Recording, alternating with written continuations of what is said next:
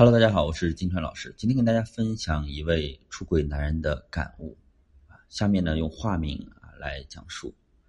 小明和妻子呢小月是高中同学，两个人在中学的时期就互相的喜欢。学校禁止早恋，学生要以学业为主，所以呢，以至于毕业两个人都没有相互道出对彼此的喜欢。大学期间呢，小明呢谈了一个女朋友。新的恋情很快替代了心里装的那个女孩小月。这个大学的女朋友呢，比小明的啊家庭条件呢优越很多。对于小明这个外乡来的男孩啊，女方父母有点看不上。原本两个人毕业打算结婚的，由于女方父母的态度不冷不热，女友又不跟他自己站一边，处处听他父母的话，小明一气之下提了分手，回到了自己老家工作，也能够离父母近一点。工作不久呢。父母就开始催他找对象，经受不住父母的唠叨，小明走上了相亲的路。说来也巧呀，相亲的对象中遇到了高中喜欢的女生小月。几年没见啊，他们两个人褪去了当年的稚嫩，多了几分成熟。两个人聊起这几年的经历，感叹缘分让他们重逢，并说出了彼此的心里话，不想再错过了。很快，两个人确立了关系，正式交往半年后结了婚。婚后呢，小明努力工作，想给自己好的生活。可老家这边的工作啊，任凭自己再努力，收入也是比较微薄。尤其是他们的孩子出生后，房贷、车贷加上养孩子的费用，他有点力不从心了。大学期间的朋友联系他，想拉他一起去一线城市创业。这样一来就要跟妻子分居，他有点犹豫。妻子呢鼓励他，既然不甘心，那就去外面闯荡一番吧。有了。的支持，小明便不再有后顾之忧，拿起行李，带上几年的积蓄，远走他乡。创业初期呢，特别辛苦。他和朋友忙起来时候呢，一天到晚呢吃不上饭。为了省房租，直接吃住在公司。为了拉一个订单，低声下气跟客户软磨硬泡。好几次呢，他都想放弃。跟妻子打电话，妻子从不抱怨他，总是以鼓励的方式让他特别感动。就这样坚持了几年。公司逐渐走上了正轨，盈利呢趋于平稳，小明就把妻子和孩子带来，一家三口终于团聚了。人赚了钱就会有点飘，小明在家呢也是一副高高在上的样子，妻子看不惯，让他摆正自己的身份，在家就是丈夫、父亲，不要端着架子。对于妻子的管教，小明很不服气，用强势这个字眼形容妻子，特别是在教育孩子这件事情上，他插不上手，儿子也不听他的。夫妻两个人的观点呢完全不同，经常因为这件事情吵架。所有的出轨都是男人从嫌弃妻子开始的。小明出轨了，跟公司的一个女员工好上了。他认为呢，这个女员工乖巧懂事，比起妻子的强势，他更喜欢女人的小鸟依人。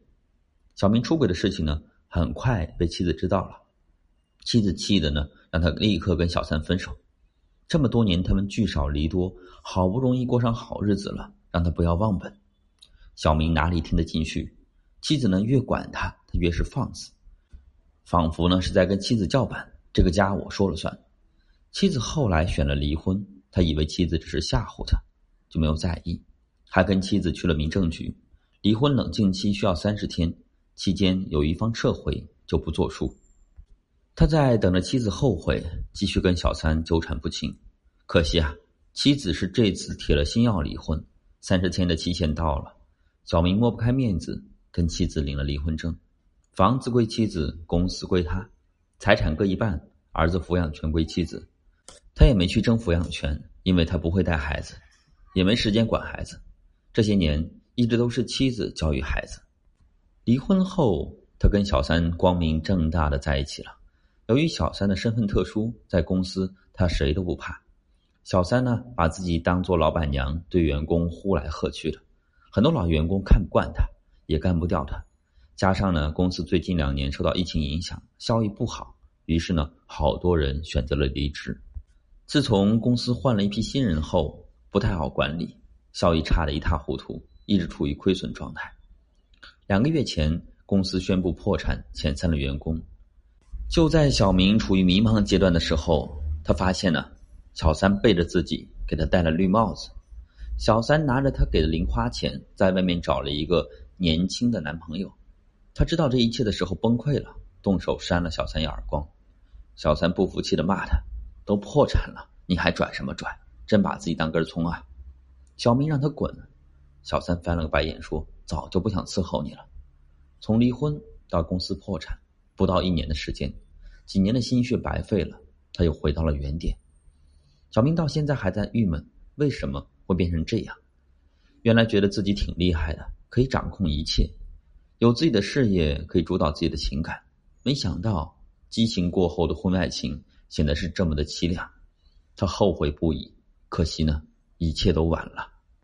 俗话说呀，天作孽犹可恕，自作孽不可活。早知如此，何必当初呢？所谓家和才能万事兴，家庭幸福，事业才能兴旺，不无道理。有人有钱之后呢，开始不屑于家中的妻子，把心思花在婚外情上，偏离正轨，却不知道啊，小三很现实，得不到想要的会立马走人，婚外情走到最后很难逃过一个惨字。人要懂得知足安乐，常有一颗感恩的心，要好好珍惜当下的幸福，珍惜身边的枕边人，不要为了那些虚无缥缈的婚外情迷失自己。希望大家能够共勉。